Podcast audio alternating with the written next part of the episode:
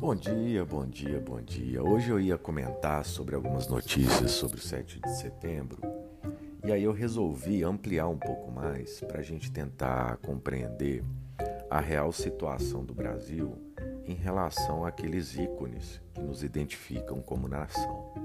Vamos lembrar por que, que isso aconteceu, né? A partir de 2015, né, quando houve aquelas manifestações gigantes no Brasil contra a presidente, então no poder Dilma Rousseff do PT, camisas verde amarela e a bandeira nacional foram às ruas junto aos seus manifestantes como uma forma de assegurar que o Brasil era verde e amarelo e não é, submetido ao poder vermelho né, do, do PT.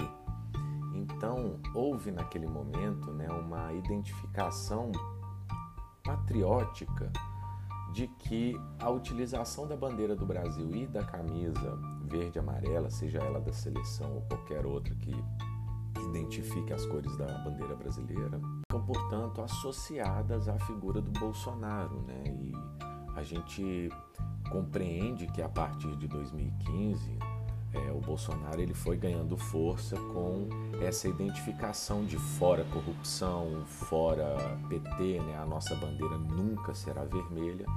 E essa associação ao Bolsonaro faz, fez com que vários brasileiros deixassem de utilizar a camisa verde e amarela em forma de protesto contra o governo Bolsonaro.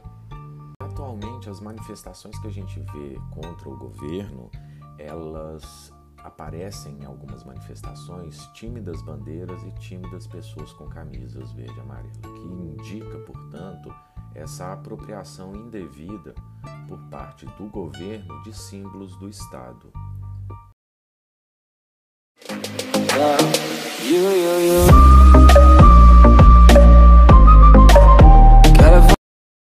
Em 2019, o El País publicou uma matéria e que no início da matéria é bastante interessante, é que conta a história de é, uma mulher, né, que questiona ao marido a escolha da camisa da seleção brasileira para ele poder sair de casa para correr.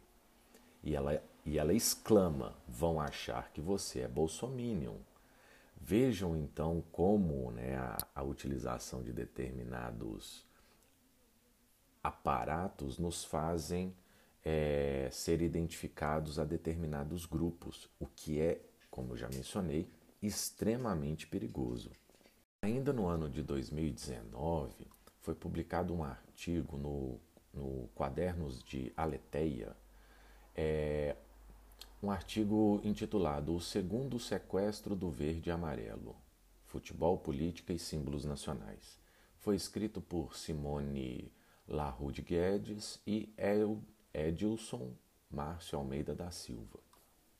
Em citação, portanto, a este artigo, é, pois bem, nessa divisão a direita, a direita acabou por monopolizar o uso do verde amarelo e por esta via procurou se instituir na única portadora de uma narrativa legítima sobre o Brasil. Essa expressão é tão forte, essa frase é tão forte, porque ela indica exatamente o que, que houve no Brasil quando é, da ruptura institucional da caída da Dilma. Né?